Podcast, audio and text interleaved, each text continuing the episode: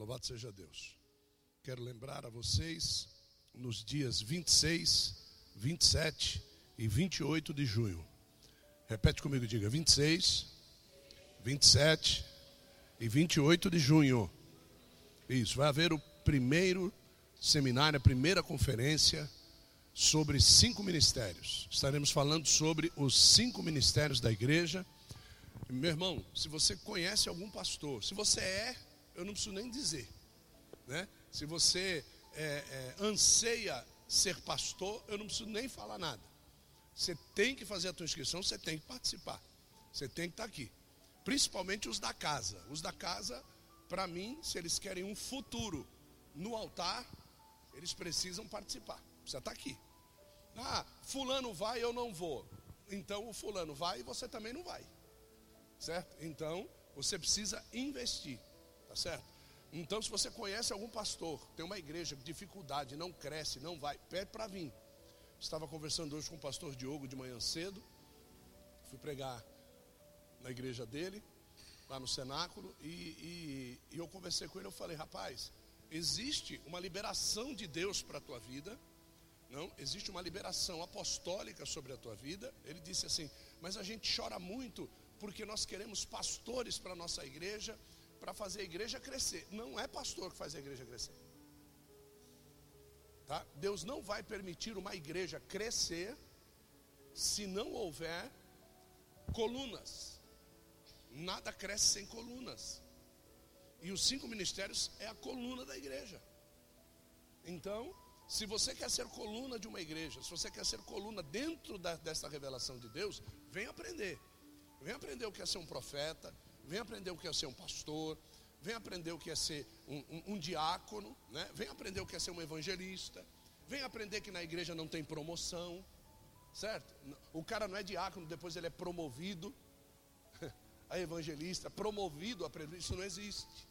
Isso é, é, é, é tradicionalismo engessado, né? vindo aí desde Daniel Berger, vindo de Gunnar Wingren, que vieram da Europa, fundaram a Assembleia de Deus, aí depois vem a, a, a, a, congregação cristã do Brasil, né? vem a congregação cristã do Brasil, e aí eles dizem que aquilo que a Assembleia de Deus diz é mentira do diabo e a igreja verdadeira é a deles. Por quê? Porque Luiz Franciscon saiu da diretoria da Assembleia de Deus, brigado, e abriu a congregação cristã no Brasil, né? E aí ele, tudo que era doutrina da Assembleia de Deus, a congregação cristã no Brasil afasta, nefasta, fala que é do diabo, fala que é do cão, não existe pastor, aqui só existe reverendo. Então tudo isso tudo isso será visto aqui e você vai entender o que é que Deus tem para ministério, o que é ministério para Deus, o que a Bíblia diz sobre ministério. Né?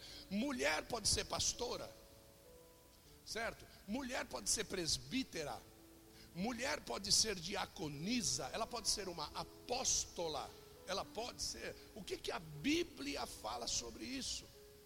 E aí, quando eu disser tudo isso, você vai dizer, poxa, então por que, que fulano diz que não pode? Então por que, que Beltrano diz que isso pode? Você vai ver em que meio está hoje a igreja. Você vai entender um pouquinho hoje na mensagem que eu vou pregar aqui. Tá? Mas aí você vai entender em que meio, em que confusão está a igreja de Deus. E por que é que a igreja de Deus está em confusão? E por que é que a noiva tem que ser arrebatada urgentemente? Porque senão muitos não vão se salvar. É o que a Bíblia diz. Então tem que ser tirado, porque já está até aqueles que estão certos já está entrando em confusão também. Está chegando um tempo que até o que está certo está duvidando da certeza que ele tem. As pessoas estão duvidando. Olha aí, quem dizimava nesse tempo não está dizimando mais. Quantos aqui fizeram a inscrição nesse programa do governo de 600 reais? Quem fez? Deixa eu ver. Quem fez? Tá, alguns. Quem recebeu já? Isso. Quanto, quanto foi que você recebeu, William? Está errado. Quanto foi que você recebeu? 540. Mas ele só falou 540 porque ele ouviu de manhã. Você está entendendo o que eu estou dizendo? Sim ou não? Está é, tá aqui, ó. Eu fiz uma pergunta, a boca fala, daquilo que está cheio o quê? Todo mundo cristão que você vê e pergunta para ele: Você está esperando os 600 do governo? Como eu estou esperando esses 600? Não é 600, é 540. Então, até aquele que é dizimista já está duvidando daquilo que ele tem que fazer. Se ele tem que fazer mesmo, se ele não tem que fazer. Se ele tem que ajudar mesmo, se ele não tem. Então, se isso está ligado em nós, essa faceta ministerial é que vai revelar para você a necessidade de você ajudar, a necessidade de você ofertar, a necessidade de você dizimar. Porque ovelha sem pastor não é ovelha. Pastor sem ovelha não é pastor. Certo? O apóstolo, o apóstolo que não tenha do lado dele mestre, profeta, evangelista, e pastor não é apóstolo. Meu Deus, então eu conheço um monte que não é. Pois é. Tá, então ele é, ele é apóstolo, mas ele quer ter tudo isso. Então ele precisa aprender o que é tudo isso. Para ele poder identificar no meio daqueles que estão sob a júdice dele, o que é que ele vai fazer para levantá-los. A fim de que o ministério dele não seja, assim como o apóstolo Paulo disse, é, mascarado em falsos apóstolos, falsos profetas, falsos evangelistas, falsos mestres. O professor não é aquele que ouve e replica aquilo que ouviu. Esse cara não é professor, ele é papagaio de pirata. Hã? Sabe papagaio de pirata? Que fica aqui no ombro e ele ouve o que os outros dizem, ele diz aqui no ombro. Esse cara não é professor. O professor ele é garimpeiro. Ele garimpa pedras preciosas, lapida as pedras e as oferece de graça para quem precisar. Isso é ser mestre, isso é ser professor. Garimpar. Não é foca num canal de internet, ouve, gostei, vai lá e prega. Não é isso. Não, não é isso. Entende? Então, a gente precisa entender isso aqui. 26, 27 e 28 de junho. Você é meu convidado. Inscrições. Ou 10 do 6 ou 17 do 6, pagamento até 10 do 6 ou 17 do 6, 35 reais. Três dias de seminário. Quase 10 horas de ministração. Tá? Quase 10 horas de ministração. Então eu quero que você inscreva-se. O tema o aperfeiçoamento dos santos para a obra do ministério. Tá bom? Então você que tem ansiedade pelo ministério, a tua inscrição tem que ser, o teu nome tem que ser dado hoje. Por que, apóstolo? Por que tem que ser dado hoje? 130 lugares só. Tá? É a capacidade máxima, capacidade máxima, tá? Que cabe aqui durante essa pandemia. Sem pandemia, 400 pessoas. 30%, 120 130 pessoas, porque nós temos a área do altar ainda. Tá bom? Então, é os três dias de seminário: sexta, sábado e domingo. Sexta, 20 horas, sábado, 19 horas e domingo, 9 horas da manhã. Amém, amados? Amém, queridos? Dado o recado. Obrigado. Pronto, agora eu vou pregar. As inscrições estão aqui com a Bispa Adriana, esse papelzinho aqui, né? onde você faz a tua inscrição aqui, recebe essa outra parte aqui e faz o teu pagamento e a reserva. Você pode fazer o depósito lá na conta do banco. Não tenho aqui. Faz a tua inscrição, tá? Faz lá o depósito lá na conta do banco. Traz o comprovante em um desses dias de culto que você vier. Caso você não vá vir até o dia do seminário, não tem problema. Pega a tua inscrição, pega o comprovante, bate o teu nome, bate a foto e manda pelo WhatsApp. Para a gente poder reservar não é, teu crachá, fazer tudo direitinho, bonitinho, para você estar aqui nesses três dias de conferência. Vai ser uma benção, tá bom? E pode procurar na internet, tá? Pode procurar. Coloca lá. Seminário sobre cinco ministérios. Procura. Só tem uma pessoa, Fernando Guilhem. Só tem o Fernando Guilhem e as fitas, fiz questão de comprar. As fitas, os DVDs, não são DVDs, são fitas VHS. transformadas em DVDs, mensagem gravada há 19 anos atrás. Só o Fernando Guilherme, argentino, que fala sobre esse ministério. Ninguém, ninguém, nos dias de hoje, tem coragem de falar sobre isso, justamente porque se falar, ele vai ter que começar a corrigir muita coisa na vida dele primeiro. Então, como nós temos aqui no nosso ministério os cinco ministérios, aqui nós temos os cinco ministérios. Aqui eu tenho evangelista, tenho profeta, aqui eu tenho apóstolo, tenho pastor, tenho mestre. Eu tenho aqui. Então, como nós desenvolvemos isso, a gente pode falar a respeito disso. Tá bom? Então, venha em nome de Jesus e ajude seus amigos que porventura não tenham pastores que você conhece. Rapaz, você precisa fazer. Você precisa conhecer. Talvez o entrave do crescimento da tua igreja esteja aí. Vai lá fazer, vai lá ouvir, né? Vai ser uma benção. Aplauda Jesus. Vamos lá.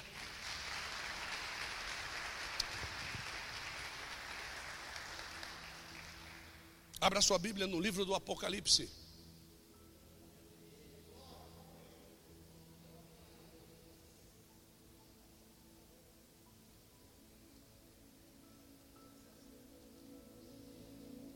Livro do Apocalipse, capítulo de número 18.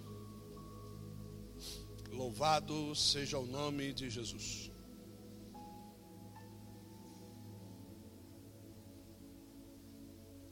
Obrigado. Caí, é, Apocalipse, capítulo de número 18, nós vamos ao verso de número 1.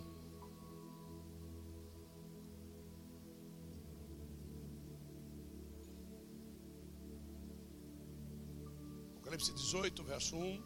Tantos quantos acharam, digam glória a Deus. Pergunta a distância para a pessoa que está aí próximo de você: está preparado? Diga aí, diga aí para ele: vem rasteira de Deus aí. Vamos lá? E depois destas coisas, vi descer do céu outro mensageiro, outro anjo, que tinha grande poder, e a terra foi iluminada com a sua glória. A terra foi iluminada com a sua glória. E clamou fortemente com grande voz, dizendo: caiu. Caiu a grande Babilônia. Só até aqui.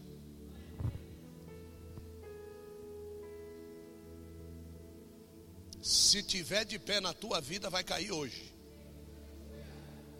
Você que está me assistindo, se existe uma influência maligna desta grande Babilônia que vai cair,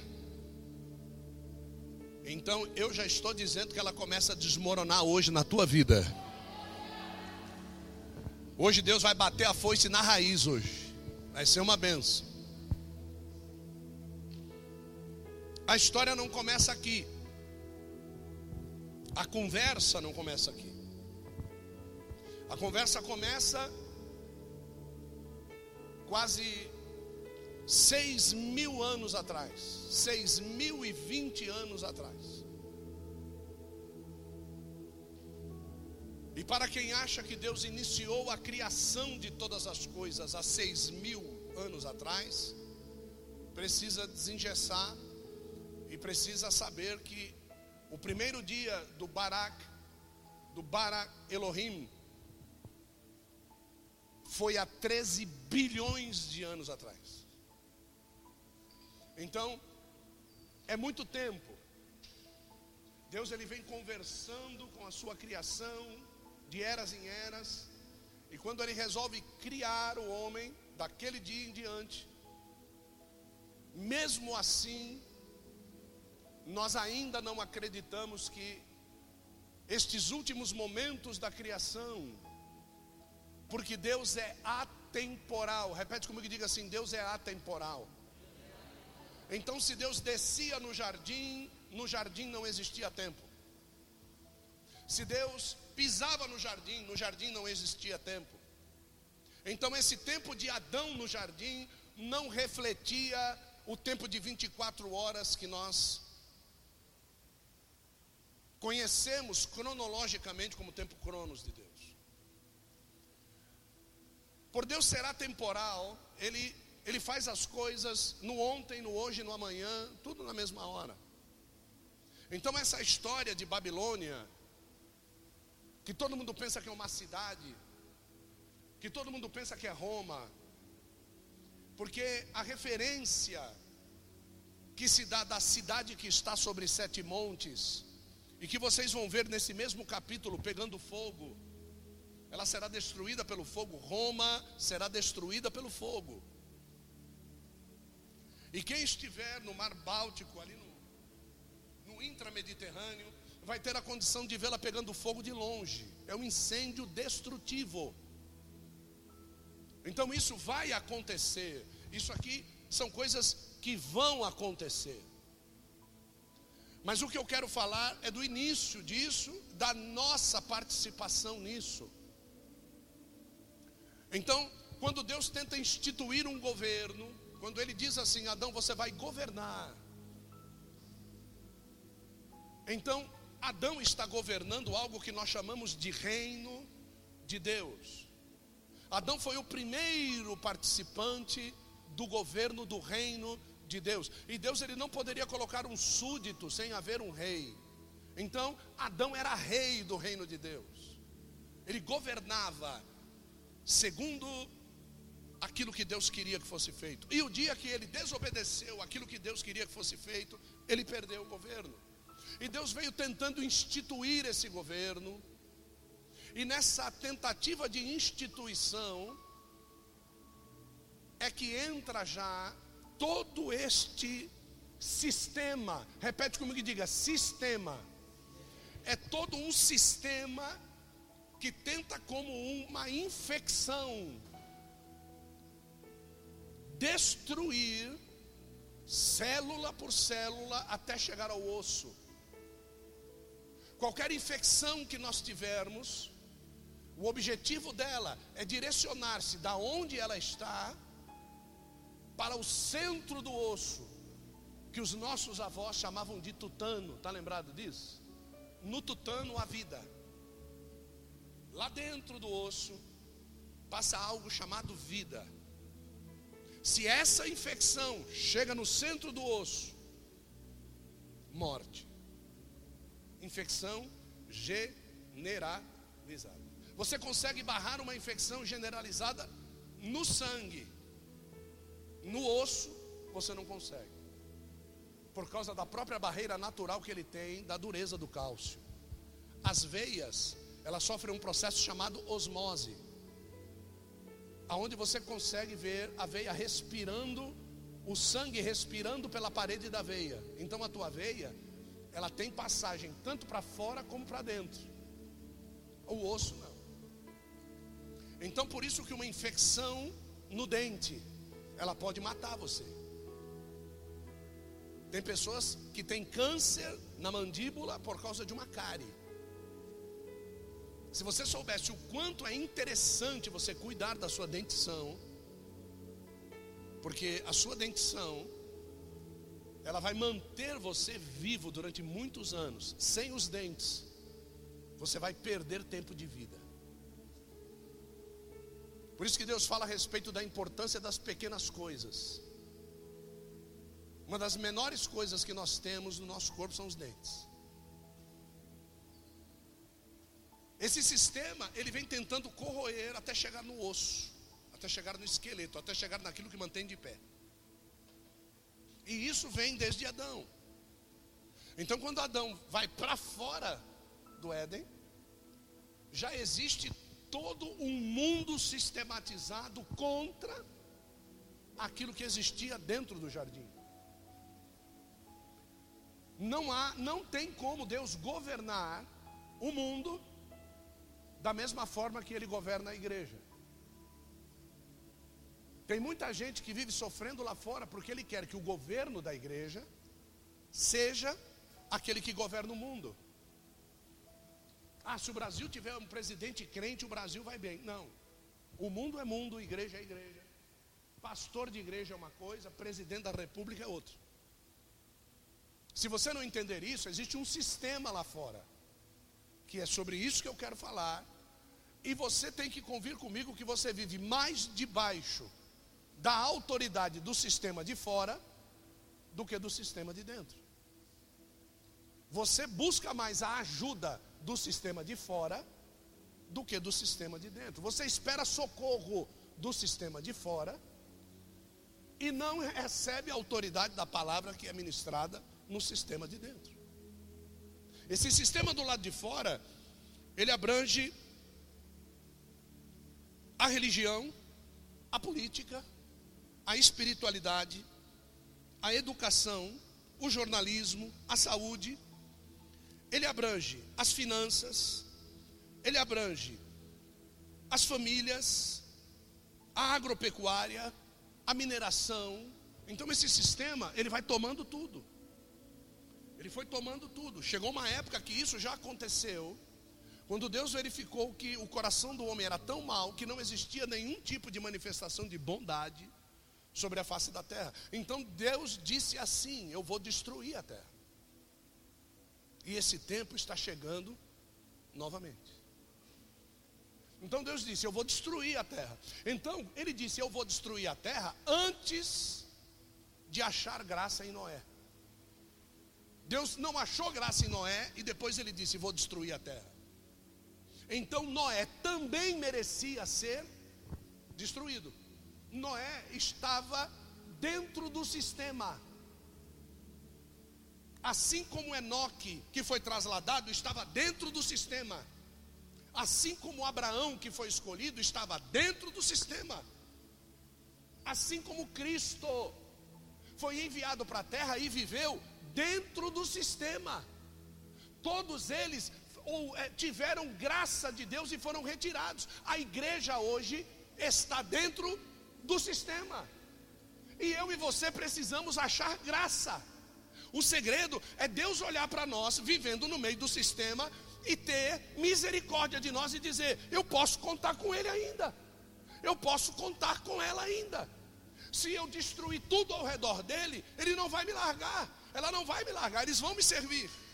Mas o que está acontecendo é que você está vendo que o sistema está solapando a igreja está destruindo a igreja, está parando a igreja. Então Deus está dizendo para você: Babilônia vai cair, mas a minha igreja vai ficar de pé. Escolhe o lugar aonde você vai ficar. Ou você fica no sistema, ou você fica dentro da igreja. Ou você obedece o sistema, ou você obedece a igreja. Por quê? Porque Babilônia vai cair. Tanto é que Deus ele chega no tempo de Noé e ele diz assim: constrói uma arca. Às vezes ele chama um pastor e diz assim: constrói uma igreja. Eu vou botar fogo nesse bairro aqui. Constrói uma igreja. E quem quiser escapar vivo desse bairro aqui, vai correr para dentro da igreja. E as pessoas acham que esse pastor está louco. Às vezes a gente vai viajar, vocês que gostam de viajar de carro, você está passeando lá no meio da estrada, aí você vê lá no meio do monte lá, uma igrejinha pequenininha, uma cruzinha em cima do, do negócio. Você fala, quem é que vai? Quem é que vai nesse lugar aí? Ué, quem vai não interessa. O que interessa é que alguém obedeceu a voz de Deus para abrir a igreja naquele lugar. Agora, quem vai entrar, o problema não é nosso. O problema é você entrou. Você foi lá. E quando a gente sai de férias, que a gente passa na frente de um monte de igreja, e você diz para você mesmo: Estou de férias. Estou de férias. Não, aqui não, aqui não. Peraí. Certo? Então, essa é a influência do sistema. É o sistema influenciando a gente. Aí, nessa leitura, caiu Babilônia, caiu Babilônia. Deus chega para Noé lá atrás e diz para ele: constrói uma arca. Tá, mas para quem? Ele falou: para você.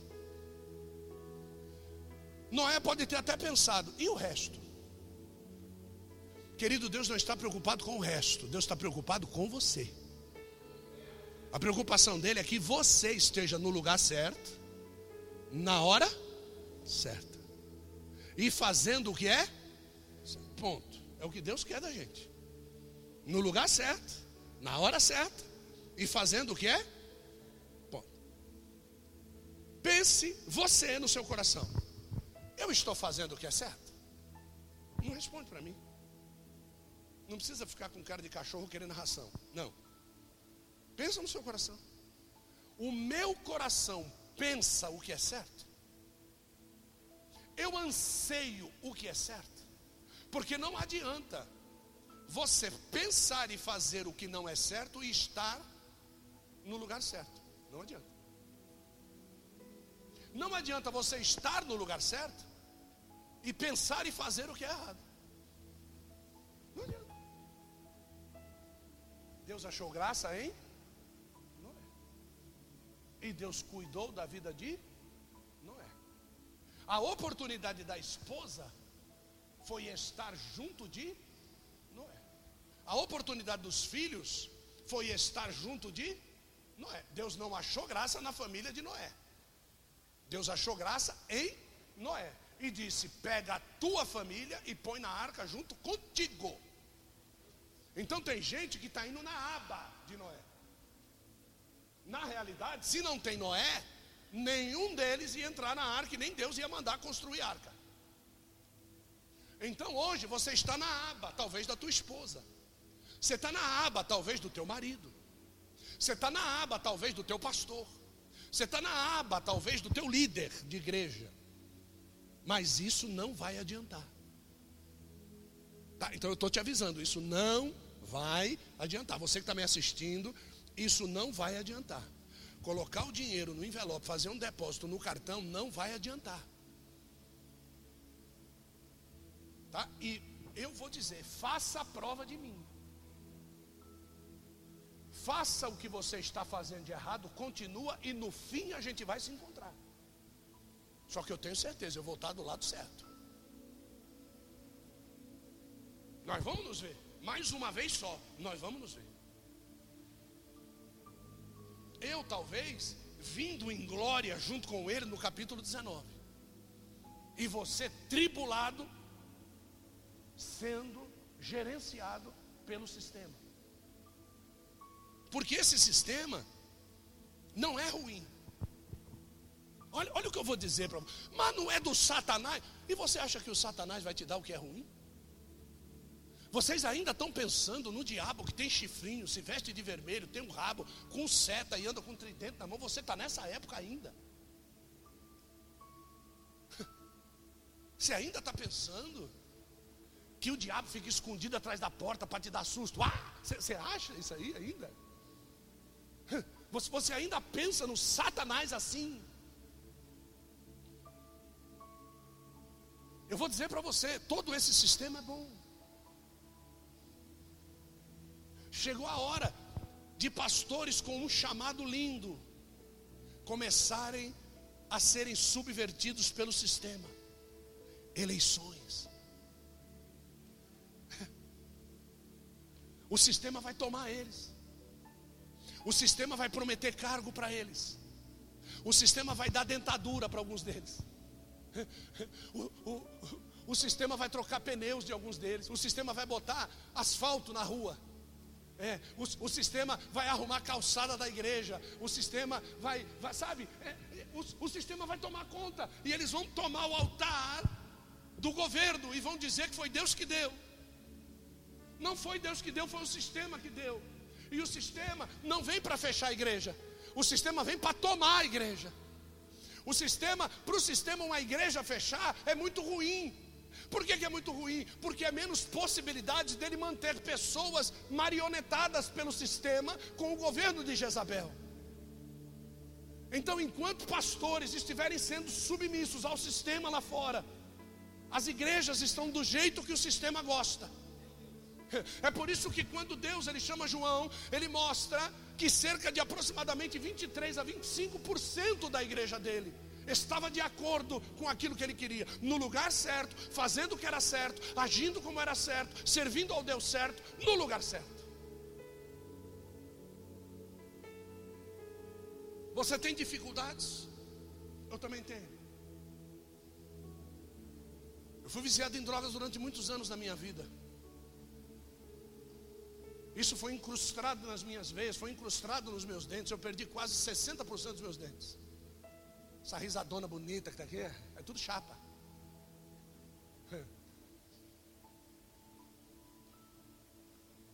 É. A cocaína comeu os meus dentes. E se ela teve a possibilidade de destruir algo que está ligado no osso, você acha que isso não está incrustado em mim? E você acha que não tem luta aqui? Você acha que não tem briga aqui? Você já viu alguém passando por momentos onde ele quer a droga e a droga não pode entrar nele? Você já viu isso aí? Você sabe como é que acontece isso? Você nunca sofreu isso, né? E eu vou dizer para você, não queira sofrer. Tem gente que simplesmente se subverte ao sistema, vai lá, compra um pino, cheira e acabou. Tem gente que vivia no sistema da prostituição, vai lá, arruma outra mulher, transa, e quando ele chega na casa dele, ele olha para a cara da mulher dele e diz assim: Eu te amo. Esse está submisso ao sistema. Agora, quem viveu no meio da prostituição, quem viveu no meio da bandalheira, no meio da urgia, no meio da droga, cocaína, maconha, heroína, rachixe, crack, cachaça para dar com rodo. Já tive a oportunidade de levar alguns dos que estavam aqui para conhecer o meio que eu vivia. Eu levei comigo. E eles viram, se eu estivesse nesse meio, como é que eu estaria sendo tratado hoje.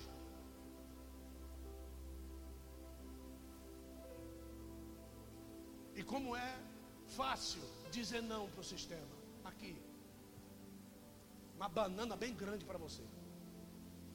Não é fácil, nunca foi fácil, não será fácil. Enquanto você estiver nessa carne e houver essa luta, glorifique a Deus, porque o Espírito Santo está fazendo você olhar para o lado certo. Então você não se submete, você não se subverte. Você não aceita os convites. Agora, enquanto você mascara aquilo que você é, você está debaixo do governo.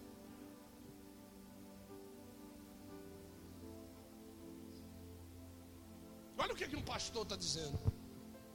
Estou dizendo, sabe por quê? Porque enquanto eu estou dizendo, ele está dizendo, fala mesmo porque eu sou contigo, vai. Vomita mesmo aí que você precisa, que você quer, que você gosta, mas você diz não. Ser macho não é fazer o que quer, ser macho é fazer o que Deus quer. Ser homem de Deus e mulher de Deus não é fazer o que dá na tua veneta, é fazer o que o Espírito Santo te ordena.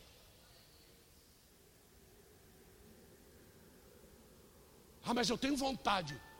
Passe vontade. Já passou vontade? Já? Eu também. Já ouviu que não gostava e não deu o murro que queria? eu, eu também. O mundo te oferece aquilo que é bom. Deus oferece aquilo que é perfeito. O mundo te oferece aquilo que vem da terra. Deus te oferece aquilo que você vai usar na eternidade com Ele.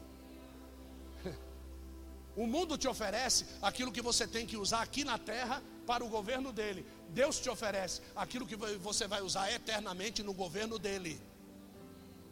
Por isso que os pesos e as medidas são diferentes. Esse mundo, vou mostrar para você o que esse mundo oferece. Não precisa nem mudar a página. Nossa apóstolo, está aí Apocalipse? Está. Está é, aqui, ué. Abre lá, nesse mesmo livro, no verso de número 11.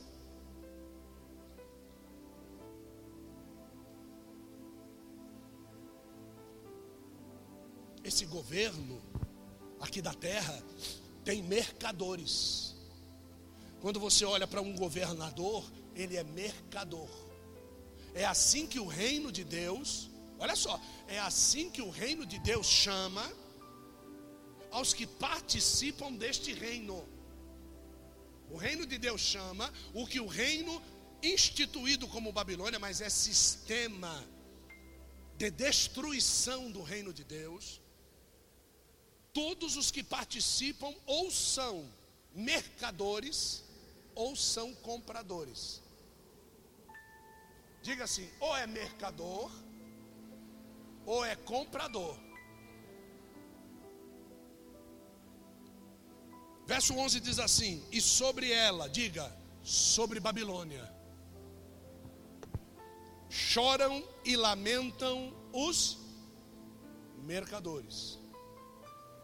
Os mercadores da onde? Então, se Deus disse que tem mercadores na terra, é porque tem mercadores em outro lugar que não é a. Tem mercadores no céu. Esses são os principados, as potestades, os dominadores e o príncipe deste mundo. E os espíritos da maldade. Eles querem mercadejar conosco.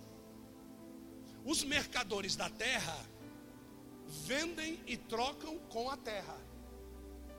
Nós não somos dessa terra. Então, os mercadores da terra, teoricamente, não deveriam funcionar conosco, porque nós não somos dessa terra. Então, existem mercadores espirituais, porque nós somos. Então, tem dois tipos de mercadores: os da terra que lidam com o mundão lá fora e os espirituais que tentam mercadejar com a igreja que somos nós. Esses são os principados e potestades nas regiões celestiais. E todas as nossas bênçãos estão presas nas regiões de Bazã, nas regiões celestiais. Quando a gente quer alguma coisa de Deus, lá vem o Satanás mercadejar com a gente. Vem oferecer caminhos para te desviar daquilo que Deus te colocou para ser. Então tem um demônio aí tentando te tirar do objetivo de Deus. E esse demônio não é mercadejador da terra, é mercadejador. Vou dar um exemplo: tem um rapaz, servo de Deus, ungido de Deus, um, um propósito fantástico com ele com Deus, solteiro, meninão, bonitão. Aí lá vem uma moçoila,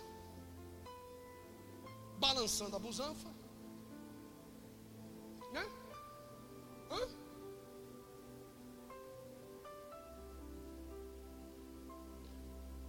Ela não é mercadejadora da terra.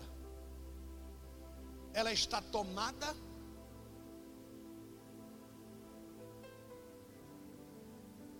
para atingir alguém que não é da terra.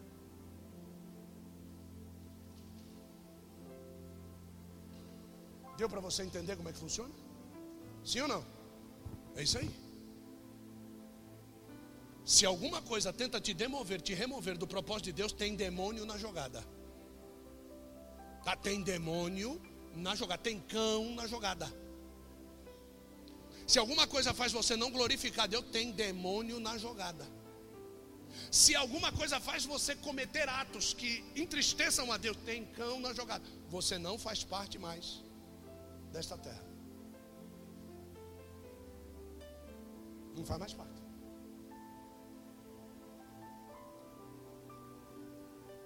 Porque ninguém mais compra as suas mercadorias. Os mercadores da terra, olha só, presta atenção nesse tempo aqui. Os mercadores da terra, aqueles que vendem o governo de Babilônia para a terra, vai chegar um tempo, tio William, que eles vão começar a chorar, porque a loja deles fechou,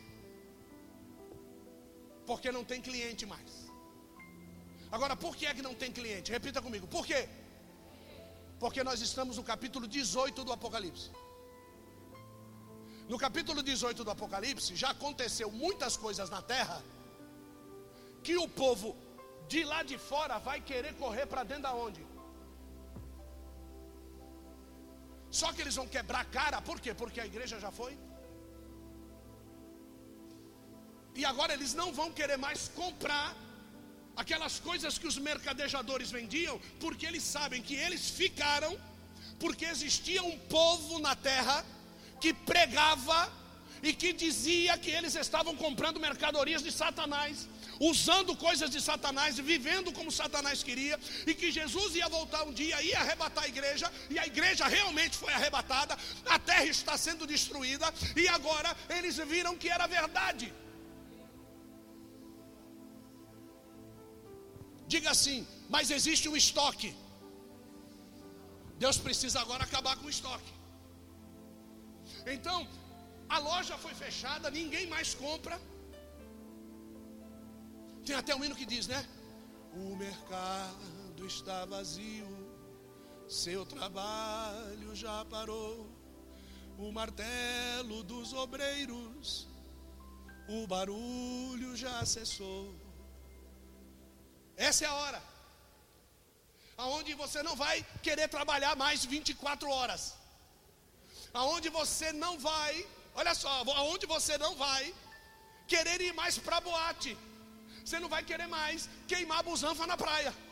É, você não vai querer mais, sabe por quê? O rei está voltando. O rei está voltando. A trombeta está soando. O meu nome a chamar. Sim, o rei está voltando. O rei está voltando. Aleluia.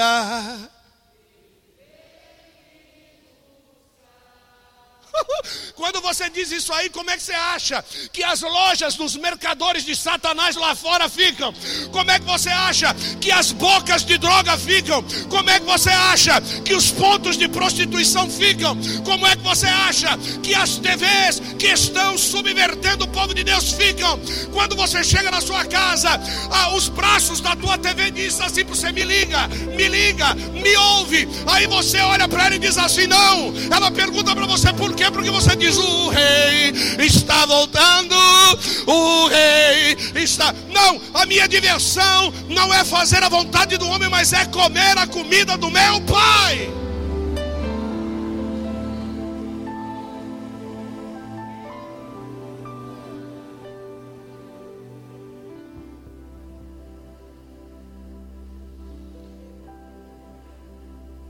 Ninguém mais compra as suas mercadorias. Verso de número 12: mercadorias de ouro. Verso de número 12: mercadorias de prata. Verso de número 12: mercadorias de pedras preciosas, de pérolas, de linho fino, de púrpura, de seda, de escarlata e toda madeira odorífera, todo vaso de marfim, todo vaso de madeira preciosíssima, de bronze, de ferro, de mármore, cinâmomo, cardâmomo, perfume de mirra, de incenso, o vinho, o azeite, a flor de farinha, o trigo, as cavalgaduras, as ovelhas, as mercadorias de cavalos, de carros e de corpos e de alma e de homens. Você pensa que ele não tem o que vender? Você pensa que o diabo não tem posse para aquilo que ele vai vender? Ele é príncipe desse mundo, mas ele não é rei. Ele é príncipe. Príncipe é principal, e para ele ser principal é porque tem gente que diz para ele: Te amo, gosto de você, você dá para mim o que eu quero, você gosta de mim do jeito que eu sou, por isso que ele é príncipe. Veja o que, que a rainha Elizabeth fez com um príncipe que disse que não queria ser príncipe. Olhou para a cara dele, mandou chamar ele a esposa, sentou ele na frente e disse assim: Repita na minha cara que você não quer ser príncipe. Não, porque eu acho que esperar o principado tem gente na minha frente. Tem gente na minha frente. Se eu fosse chegar aqui, eu vou chegar com 100 anos para ser príncipe. Porque eu tenho mais uns quatro príncipes jovens ainda na minha frente. Eu não vou exercer o meu principado. Ela olhou bem para a cara dele e disse assim: Sua carta já está pronta. Pode ir embora.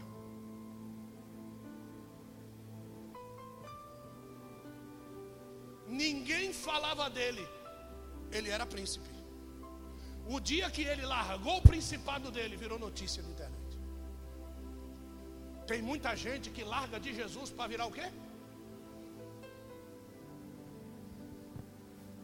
Porque enquanto você servir Jesus, você não vai ser notícia, a notícia vai ser Jesus.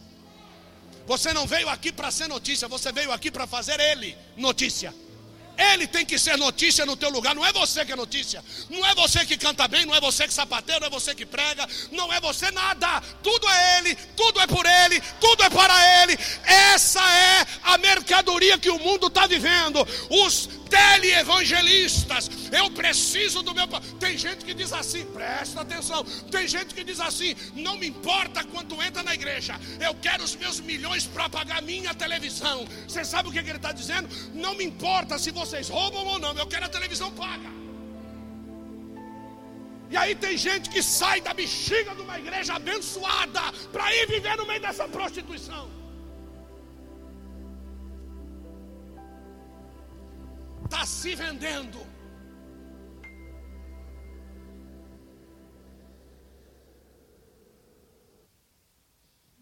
Verso 14. Pode ser aí, Bruno. Presta atenção aqui o que é que eles vendem. Verso 14. Também os frutos, diga assim, que a minha alma, isso, os frutos que a tua alma cobiça, foram-se de ti. E todas as coisas o quê? E o quê? Se foram de ti e nunca mais. Vou ler a tradução do original, Reina Valera, vou, vou ler a tradução.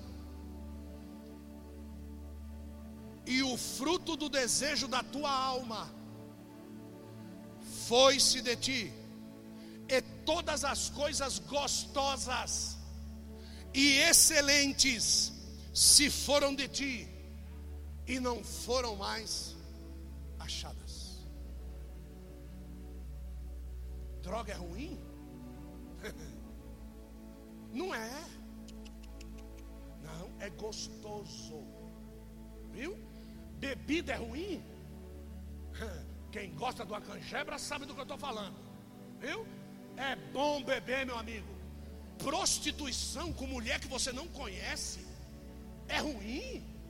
Dormir com uma por semana, uma por noite, diferente, é ruim? Que nada, é bom demais. Mas vai chegar um tempo que isso vai ser tirado de você. Ouça o que eu estou falando, isso vai ser tirado de você. Mas o problema não é ser tirado de você pelo Espírito. O problema é você ter sido deixado, você estar vivendo tudo o que você quer, porque os crentes enchedor de saco foram embora. Agora eu posso fazer o que quiser, ninguém mais prega, ninguém mais fala. Só que aí vão, vai tirar tudo o que você gosta.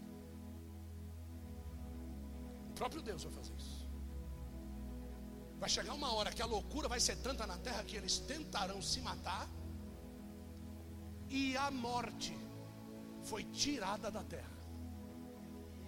Para você ter ideia da onde é que isso vai levar o homem, que é o que acontece com pessoas que se suicidam por causa da droga. Perdemos um amigo que eu ganhei ele para Jesus. Fomos em emergência, o rapaz tinha tentado suicídio. Falou, tentou suicídio, então vamos lá ver, vamos lá, pregar o evangelho. Quando cheguei na casa do, do rapaz, meu irmão, o corte vinha daqui até aqui. Oh, por quê? Porque a faca de cozinheiro que ele colocou na barriga Certo? A mulher dele foi tentar tirar e ele fazia força para entrar e a mulher fazia força para tirar. Força para entrar e força para tirar. Foi comendo tudo por dentro. Fomos na casa, fizemos o um apelo, aceitou Jesus, a mulher voltou para Jesus, o filho voltou para Jesus. Uma benção, quando é de repente, está a foto do rapaz estampado. Tirou a vida.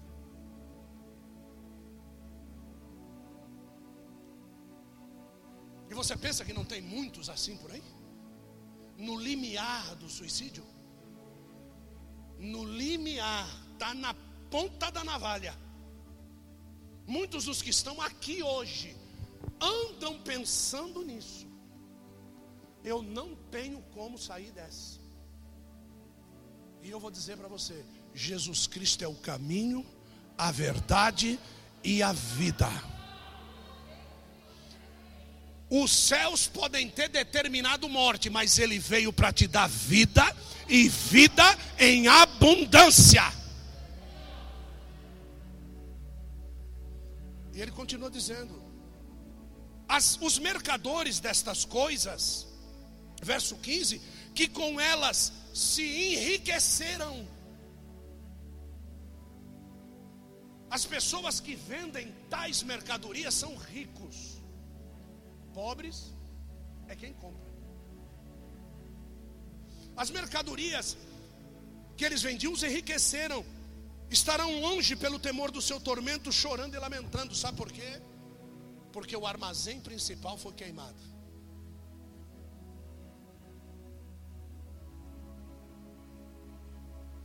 Você sabe o que, Deus está fazendo com a face da terra?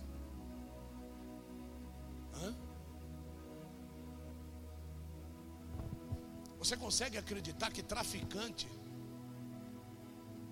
está dando ordem para o povo ficar em casa depois das 10 da noite? Você acredita nisso? Você acredita que esse tempo já está chegando? Você acredita que quem vendia mercadoria adulterada nas ruas principais de São Paulo não estão vendendo mais nada, fechou as lojas. Vai procurar as boates de prostituição de São Paulo. Vai. Vai procurar a rua que fica os travestis pelados de um lado para outro, vê se tem algum.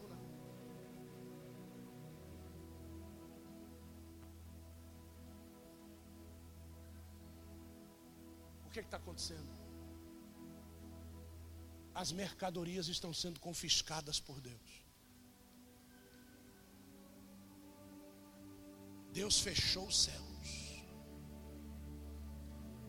Ele fechou literalmente os céus. Ouvi isso hoje do Diogo. Ele disse assim: agora chegou o momento de rico e pobre serem iguais. Todos estão com medo. Só quem tem a evidência do futuro é quem conhece essa palavra. Só quem sabe o próximo capítulo de cor é quem sabe essa palavra. Só quem tem certeza do amanhã é quem sabe esta palavra. Hoje eu ouvi um áudio de alguém dizendo assim: Estou sentindo que tem algo no ar. Tem algo no ar. Conversei com Jesus e ele me perguntou: Você está pronto? E a pessoa disse assim: Senhor, se o Senhor quiser me recolher, eu estou pronto. Você chegou nesse grau já? Ou você é daqueles que confia que essa máscara pode te reter daquilo que está aí do lado de fora? Ou você confia que álcool gel pode te reter se Deus quiser te pegar? Você é daqueles que acha que estatísticas de televisão falam a verdade a respeito dos olhos daquele que pode ver todas as coisas? Você acha que os médicos que mandam os números e fazem as estatísticas sabem de todas as coisas assim como o nosso Deus sabe? Você acha que eles podem dar a previsão de quando vem pico, de quando vai pico, de quanto morre por dia, de quanto é enterrado? Vocês acham que eles podem te dar a verdade? A Bíblia Sagrada diz que Ele é a verdade. Ele disse: Eu sou o caminho, a verdade e a vida. E ele diz assim: Conhecereis a verdade. E é esta verdade que vai vos libertar. Não é cloroquina, não é hidroxicloroquina, não é vacina, não é médico, não é máscara, não é álcool gel, é a verdade. seja pela verdade, por intermédio da verdade, e nenhuma mentira de Satanás pode te atingir. Por que é que morre crente? Porque Deus os está recolhendo para estar próximo dele. O crente não morre porque ele pecou, o crente não morre porque ele adulterou, não. O crente morre porque Deus tem prazer nele para estar perto dele. Agora, se é um vagabundo desviado e morreu, é porque Deus não suporta mais ser envergonhado por ele. Então escolha qual é o lado que você quer.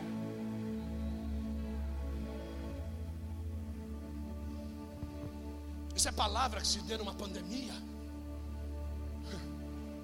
Eu tenho certeza que você vai repensar a tua vida a partir de hoje de novo. Se eu tivesse condição de botar aquela menininha aqui, ela ia dizer assim: ai, que tudo.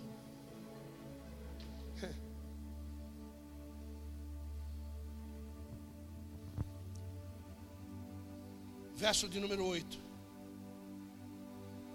do capítulo 18. Essa eu vou fazer questão de ler daqui. Olha o que está escrito aqui. Portanto, num dia virão as suas virá o quê? Virá o quê? Virá o quê? E será o quê? Porque é forte quem? A praga não é forte. A morte não é forte. O pranto não é forte. A fome não é forte o fogo não é forte. Forte é Deus que ordenará a eles: vá e eles vão, destrua e eles destruirão, mate e eles matarão, viralize e eles viralizarão, faça e eles farão. Forte é quem manda. Forte é o Senhor. E esse Senhor não é qualquer Senhor, não. É um Deus que julga. A conta chegou, filho.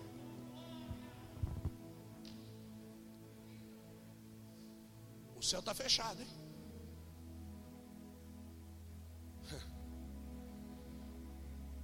A única coisa que passa para o céu é a verdadeira adoração agora. Mais nada. Mas esquece, irmão.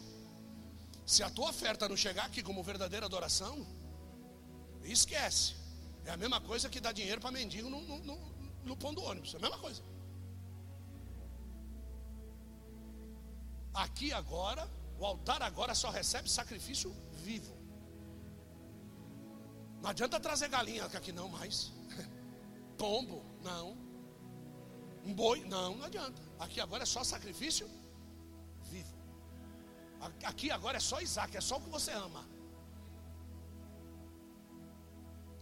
Tem uma moça aqui que se converteu um dia, chegou aqui toda cheia de corrente, de guia, de não sei o quê, de céu de tatuagem, aquele negócio todo, preguei a mensagem. A mensagem foi pregada. Fluí como evangelista naquele dia. E só fui descobrir isso depois do apelo. Quando fiz o apelo, a moça veio. Encostou no altar. Eu continuei fazendo o apelo. Aí Deus disse assim: Veja se ela se converteu de verdade. Peça para ela tudo o que ela gosta mais. O que, que você gosta mais? Jesus mandou pedir para você para você entregar para ele no altar. Ela começou.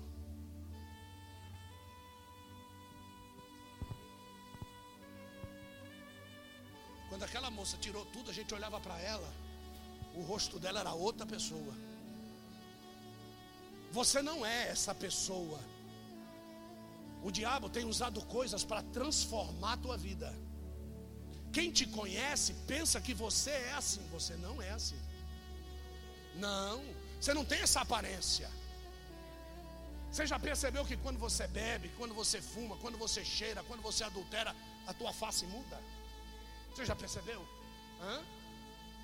Então, presta atenção: se você bebe e a face muda, quem foi que te levou a beber? Bom, é alguém que já está aqui e te levou a beber para você piorar. Então quer dizer que o dia que esta pessoa espiritual sair da tua vida e te levar para beber, vão conhecer uma outra pessoa. Aí você vai entender que é esta pessoa que glorifica a Deus. É esta pessoa que adora a Deus. É esta pessoa que é o bom pai, o bom marido, né? que é o bom crente, é o bom pastor. Esta é a pessoa que Deus quer. Porque às vezes as pessoas olham para você e falam: Você é uma benção. Porque eles não conheceram ainda quem está por detrás. Que tem pessoas que são boas, porque Satanás faz ele ser bom, para que ele possa manietar as pessoas que estão à frente dele. Só detesta. Posso dizer isso porque já estive nessa vida. Só detesta traficante quem tem o Espírito Santo. Ama a função da vida que Deus deu a ele, ama a alma, mas detesta quem ele é. Os da comunidade o amam, porque ele promove segurança na comunidade, ele promove saúde na comunidade, ele promove comida dentro da, dentro da comunidade. Ninguém pode roubar dentro da comunidade. Ele faz o melhor trabalho do que a própria polícia faz. Polícia não entra em algumas comunidades. Então, como é que um cara desse vai ser odiado? Só, só o vai amar quem vive debaixo do seu governo. Quem saiu, quem conseguiu sair de debaixo do governo de Satanás, enxerga Satanás de longe. Observa os atos, as ações, observa os olhares, observa tudo, consegue ver a treva. Ele entende a negridão do pecado. O que, é que está acontecendo com a igreja hoje? A luz da lâmpada substituiu a luz da glória.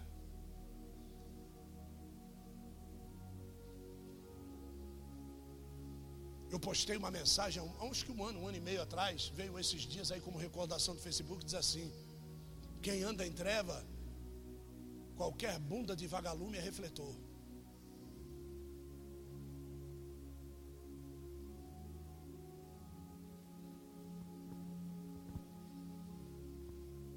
O que Deus falou para mim dizer para você hoje é isso. Esse tempo começou.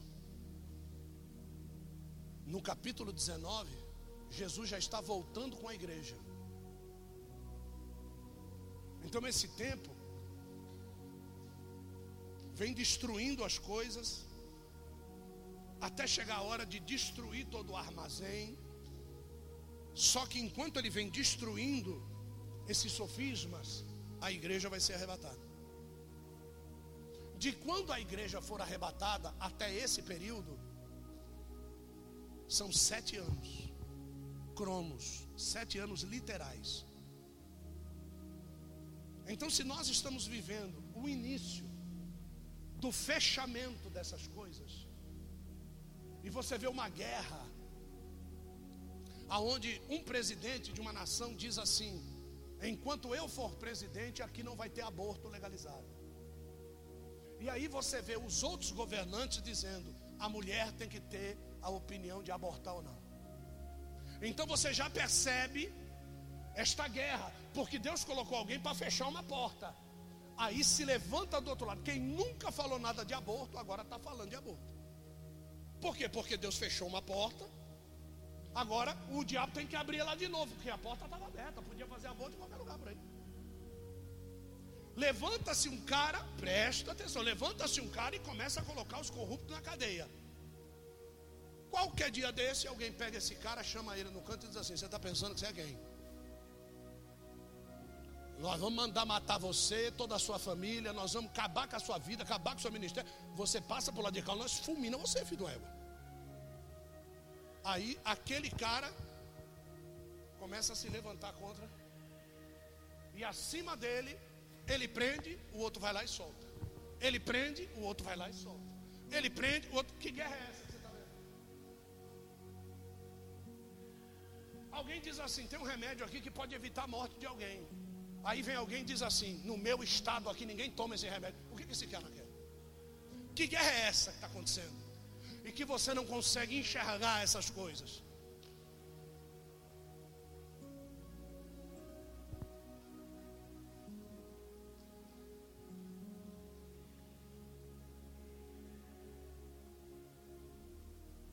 Você vai viver debaixo dessa júdice até quando? Desse comando até quando? A mensagem que Deus pediu para mim trazer a você nessa noite, ela fala a respeito disso. Ela fala a respeito de um povo que se chama pelo meu nome.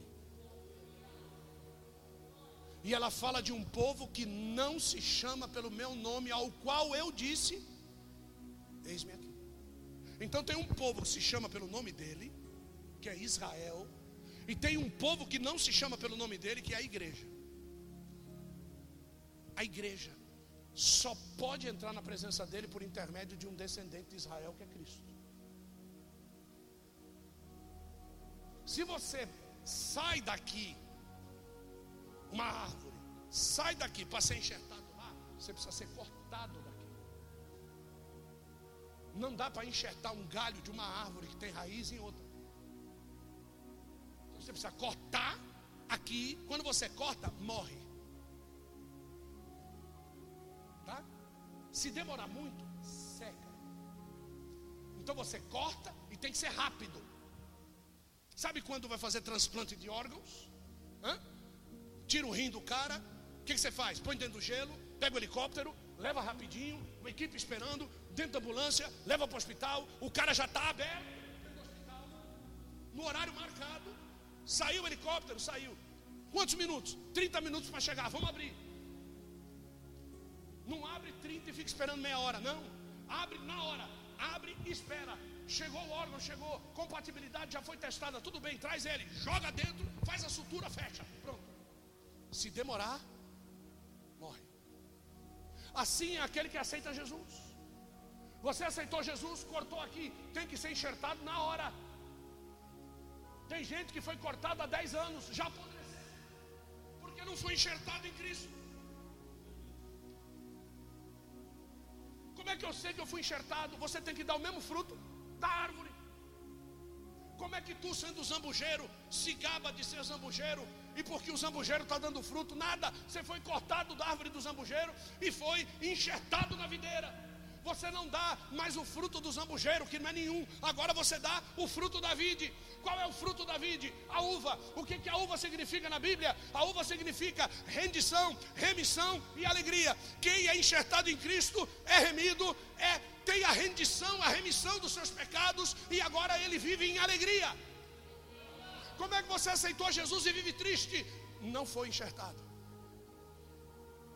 Como é que você foi enxertado em Jesus e não dá fruto? Não foi enxertado. O convite é: as coisas vão acabar, Babilônia vai ser destruída.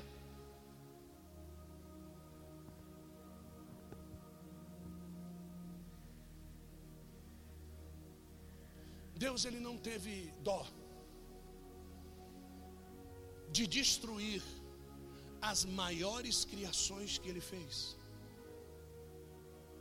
Deus não teve dó de destruir as maiores criações que ele fez para salvar a única criação que tinha sua imagem e semelhança. Quando Deus viu que esse sistema ia tomar conta da terra, a Bíblia diz: nos dias de Peleg, a terra foi dividida. A terra era uma pangeia, era só uma porção de terra que saía do meio da água, não tinha continentes. Né? Então era uma pangeia, um, um monte que saía da água. Nos dias de Peleg, Deus sacudiu a terra. Sismograficamente provado. As placas tectônicas se separaram. Os continentes se separaram. Porque Deus viu que não era bom que aqueles homens estivessem falando da mesma língua. Os dinossauros que você acha na África, os, os ossos que você acha na África, são os mesmos que você acha em Minas Gerais. Porque quando Deus separou, ficou metade para cá. Metade. Aqueles que se acham próximo ali a bacia de Israel, a parte norte do Egito, se acham alguma coisa de esqueletos de animais antigos, fossilizados inclusive, vai se achar isso no sul da Europa. Aqueles que se acham no norte da Europa vão se achar perto da Groenlândia e próximo ao Canadá e nos Estados Unidos. Deus ele não teve nenhum tipo de dó de matar os dinossauros, os tiranossauros, os pterodáctilos. Ele não teve dó para fazer com que o homem pudesse sobreexistir. Deus, ele não vai ter dó de matar talvez 6 bilhões de pessoas na terra para salvar um povo que o adora de verdade. Ele não vai ter dó. Então preste bem atenção. O senhor acha que Deus vai fazer isso? Pode botar na prova. Bota na prova. Aquele que se suja, suje-se mais ainda. Aquele que se santifica, santifique-se mais ainda. Põe na prova. Apóstolo, qual é a única forma de eu escapar desse sistema? É sendo contra ele. Qual é a forma de um de um viciado largar a droga? Se viciar em outra coisa.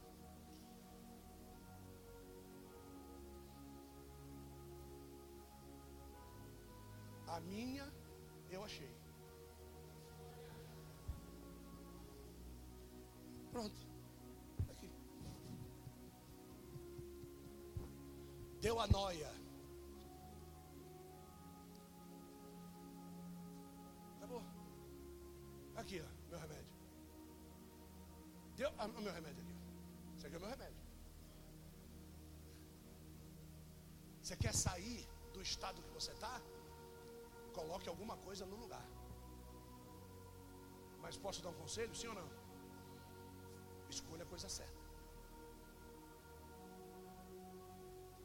O homossexual, ele deve colocar o que no lugar? Só aquilo que Deus mandou. Deus mandou eu comer o quê?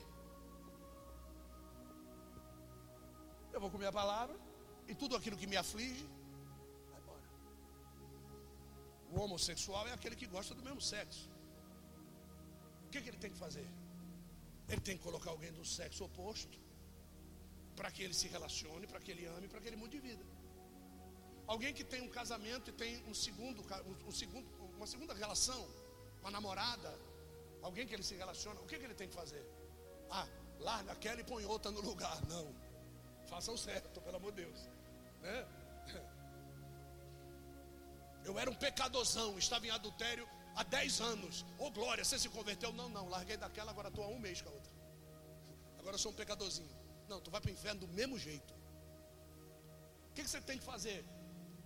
Virar as costas para aquilo que te afasta e olhar para aquilo que te aproxima. Olhe para a tua família, ame a tua família, respeite a tua esposa, respeite os teus filhos, respeite o teu Deus, e você vai ver Deus. Quando você olhar, a mercadoria e o mercador foi destruído.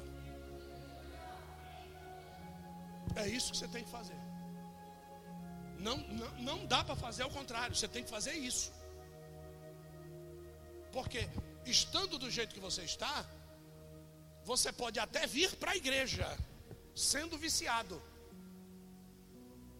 Tá? Você vem para a igreja. Mas você, na balança da justiça, Deus não põe o dedo. Então sempre vai pesar mais aquilo que nós vimos aqui, aquilo que é delicioso. É isso que vai pesar mais. Deus não vai pôr o dedo. Então você fica três meses e fica dois anos fora. Fica cinco meses bom, de repente dá noia. Meu Deus, Deus não vai botar o dedo. Deus não vai botar o dedo, filho. Conversa é essa de, de fazer o que você quer? Não, não. Aqueles que estão precisando de Deus não devia sentar lá atrás, devia sentar aqui na frente. Ou o que, que o diabo diz? Senta lá atrás. Que fica mais próximo da porta para você ir embora. Você tem que vir para frente. O dia que eu entrei armado na congregação cristã época da graça, lá no Luiz Inácio de Anhamelo, a automática 765 aqui atrás, aqui, ó, e sentei atrás de uma coluna, o apóstolo, hoje apóstolo, na época pastor Arlen, que não enxerga um palmo na frente do nariz, se posicionou e disse assim: Você que está atrás da coluna escondida aí, ó. Eu falei: É você mesmo que está se fazendo de bobo aí. Eu falei: Que caba folgado, rapaz. Você que está se fazendo de bobo aí. Fique de pé. Fiquei de pé. Ele falou assim: ó, para você saber quem é que está falando aqui. O que está nas tuas costas, o final do risco é 65 e não conseguiu ser riscado.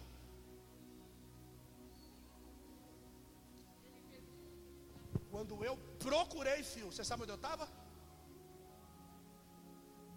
De joelho, caído. É como se a mão de Deus se levantasse lá do lugar e te trouxesse para a presença dele. E eu sirvo esse Deus até hoje. É quando eu quero ir, a mão forte dele me pega e me traz de volta para a posição dele. É este Deus que eu estou pregando aqui. Porque quando a igreja não aguentar mais, a mão forte de Deus vai pegar a igreja e vai levar ela para a presença dele. Aí não tem mais conversa. É sobre esse Deus que eu estou falando. E esse anjo que desceu e o céu todo iluminou, e a glória de Deus ia com ele, não vinha com boa notícia.